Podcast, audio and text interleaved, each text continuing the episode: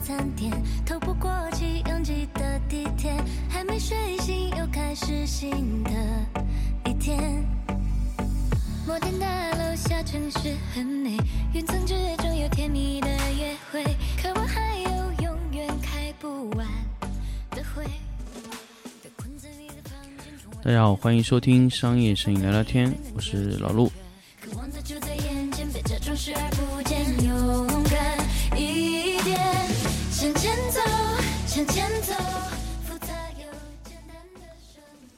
欢迎大家收听全新的一期商业摄影聊聊天的粉丝抢先听节目。那么，确实这段时间有停更了一周。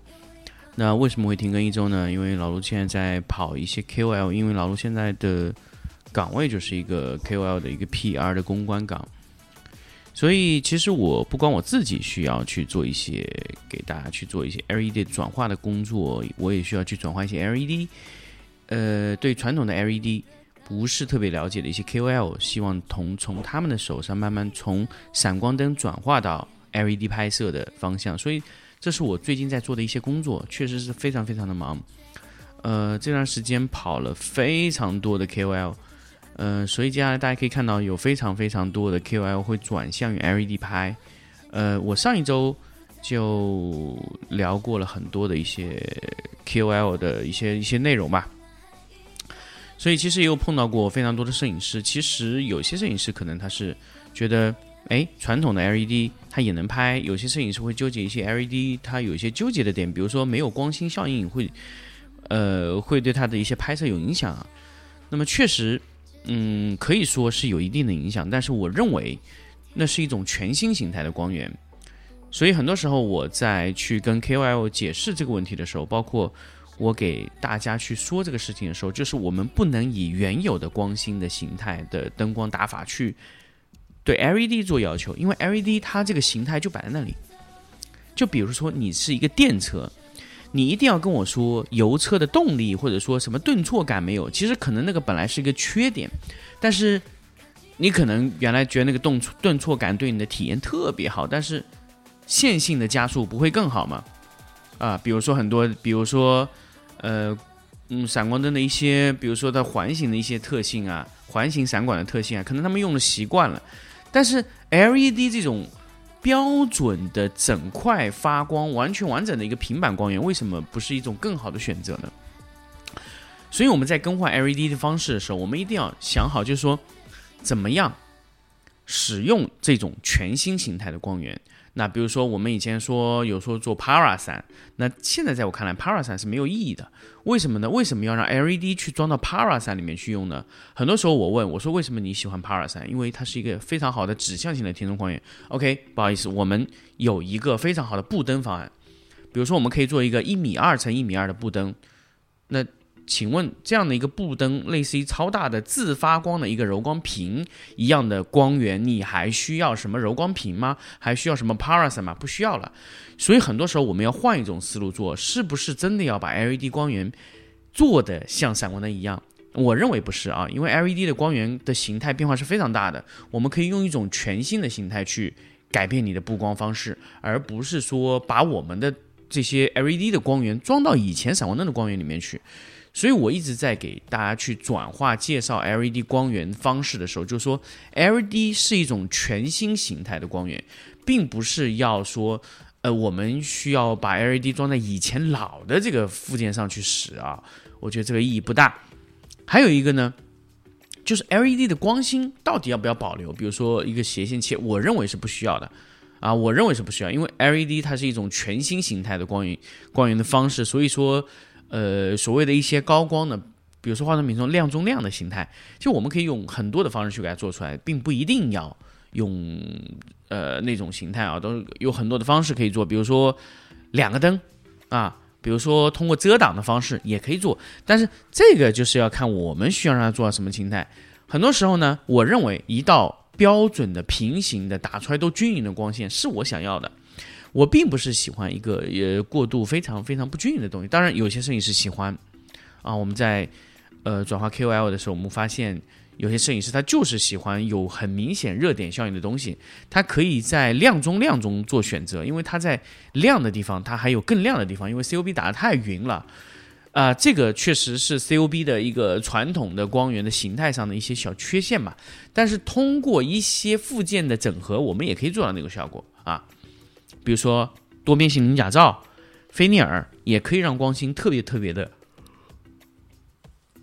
聚焦在中心。我们通过光学附件的方式，可以让 COB 显得特别的热点效应。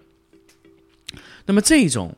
这种产品啊，这种产品未来会不会在光源的形态中出现？我觉得可能是会有，但是，但是 COB 它天生的一些特性真的非常好用，比如说超均匀、超匀称啊，还有可以变色啊，所以很多的 QL 我们在给到它这灯的时候，他一开始觉得哎双色温有用吗？后来发现没有双色温真的不行，所以未来的光线。LED 的形态是什么？我认为是一个非常非常准确的，就是双色温状态啊。双色温是 LED 的未来的最终形态，而不是单色温。因为如果你把它当成一个单色温的色、单色温的光源，那从我或者说从 LED 的考虑角度来说，我认为它不是一个最佳的选择方式，因为它可以用迪灯，可以用 Tungsten。对于单色温的光源来说，我们有千万种的办法去给到它最好的。LED 并不是最好的。另外一块呢，我们在 LED 最近我们也有发现，LED 其实可以做到完全和日光匹配。因为我现在能看到的一个光谱就是全光谱效应，就是完全完全和日光相同。那么这个光源，我们现在需要确定的是不是用户真的需要啊？如果你真的需要，我们就会。给到你生产这样的光源，这是没有问题的。所以 LED 在光谱的问题上已经完全排除了一切的困难。所以这段时间我一直接收到的一系列的呃信息吧，可以说是真的可以让大家感受到 LED 的时代到来了。就 LED 那个浪潮，LED 那个完全不可逆的方式，就已经就像洪水一样冲到你面前，你只能接受或者。继续保留在原地，让这个浪潮冲冲的你满地都是啊！所以我们在调查中发现，其实闪光灯它唯一不能替代的领域是什么？就是超高端市场。什么叫超高端市场呢？就是那个用户他一定要拍超高、超高、超高、超高像素，而且要超高、超高、超高画质的一张图片，可能要达到两万以上的那种领域。可能闪光灯是没有办法打开的，因为它需要 ISO 一百，那是起步，它甚至要 ISO 三十五。然后呢，它需要色深非常的足，颜色完全不能有差别。它需要的灯光是全光谱响应的全新的闪光灯，不是那种用了好久的闪光灯哦，它是有全新的 Brown Color 这种产品，配上它的啊什么菲斯啊、哈苏啊。连富士都认为不够，那 GFX 一百 S 或者 GFX 一百啊，都可能不是最合适的选择的相机。最后它图片冲印出来要非常的大，可能就是二十米乘二十米，四百个平方的面积，或者说是十乘十，一百个平方，或者说六七十个平方的面积，这样冲冲洗的面积，放在超外的海报上面，这种它必须用闪光灯拍。OK，这个是 LED 没有办法撼动的市场。那我们现在发现，确实是这个方向是没有办法撼动，它需要超高的清晰度、超高的对比度、超高的色彩，啊，那这种市场我们是撼动不了。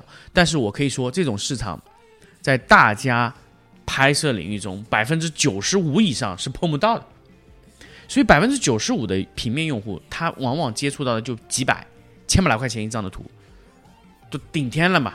千把来块钱一张图，那么我通过在杭州江浙沪地区跑来以后，他们并不是说不能接受 LED 的东西，只是原来给他推荐 LED 的那个人有问题。呃，我记得我当年蓝光推荐我 LED 的时候，他推给我的时候，我我的感觉什么？呃，怀疑。我只相信我自己，我说我要自己测试。测试完以后，我觉得哎没有问题。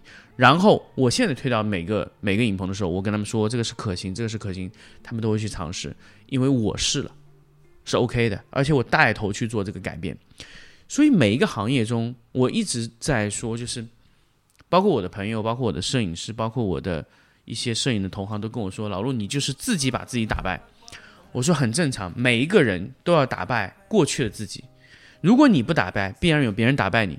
我希望打败最后闪光灯被替换掉的那个人，就是我用了这么多年闪光灯。其实我是从一入行十二年前开始就使用闪光灯，甚至我在没有入行之前，我玩的也是热血，都是闪光灯。其实我真正用闪光灯用十五年，我对闪光灯了解的不得了，甚至我能自己造闪光灯。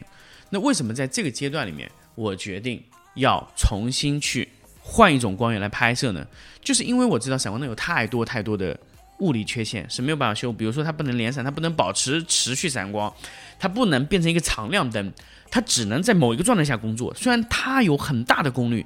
我一直说了，闪光灯对于我们现在来说，闪光灯最大最大的价值就是两个，一个超大功率，因为这个功率在有史以来，我们生命有史以来是不可能有有一个功率能超过闪光灯的，常亮灯是不可能超过闪光灯的，这是一定的啊。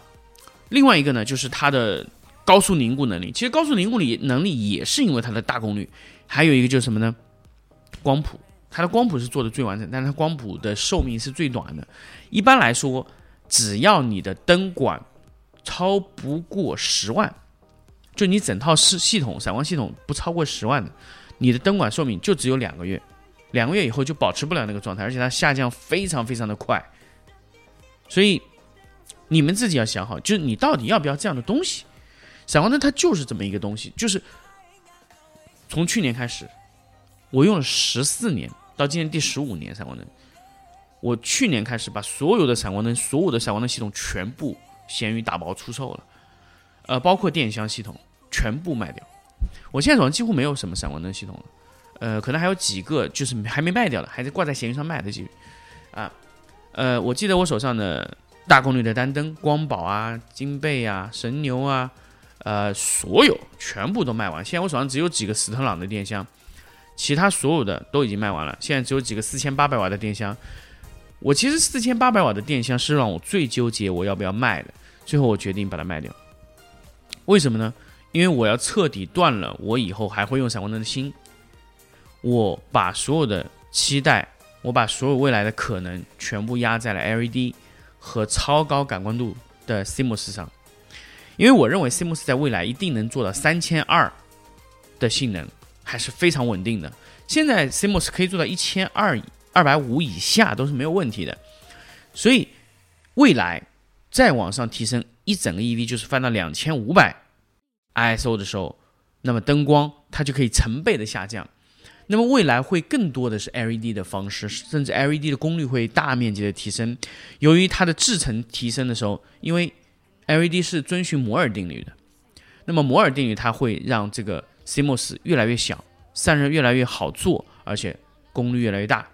这一定是一个摩尔定律，所以我我我觉得未来 CMOS 的演进，包括整个半导体的技术，它这个前进的速度是非常快的。当我看到了，当我在前天的时候看到了 LED 可以做到全光谱，它做到和闪光灯几乎一样光谱的时候，我已经彻底放下了对 LED 的所有的疑惑。我认为 LED 一定是未来。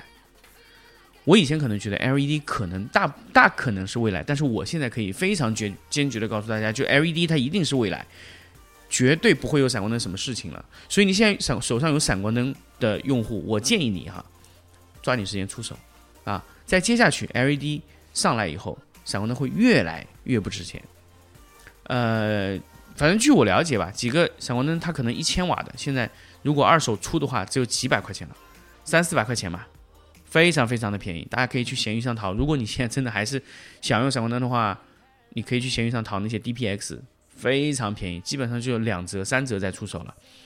因为大家也看到了，闪光灯是没有办法去处理一些现在全新的任务，比如说又要拍图片又要拍视频啊。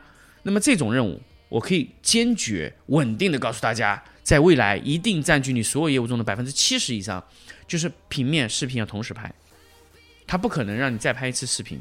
它需要一次性给我搞定，这个时候你用闪光灯简直就是给给自己挖坑啊！你就闪光灯的可能性，它应用的领域就会越来越窄，所以导致闪光灯的这个市场领域已经慢慢在萎缩，甚至在布朗我们调查过布朗的一些数据，在去年几乎没有卖灯，啊，非常非常的麻烦。布朗的产品，啊，那保富图就不用说了，更加麻烦。所以，因为布朗和保富图在 LED 上没有布局，导致他们现在在中国是极其被动的。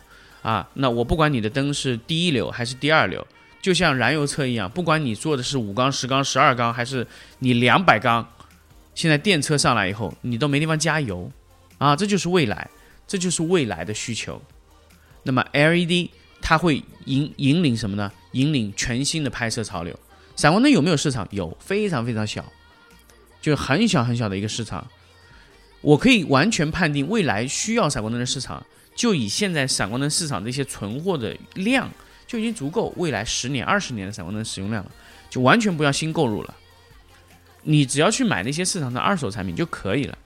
所以这就是一个，呃，可以说非常非常残酷的现实，非常非常残酷的现实的未来啊！这就是我在最近看到的一些信息，所以想跟大家去分享一下。那么这一周呢，其实我会出差去新的城市。也是继续谈，所以可能日常更新会有延迟，但是粉丝想先听的节目，我还是想继续给大家去做下去。好，那么这期节目我们就到这里，我们下期再见。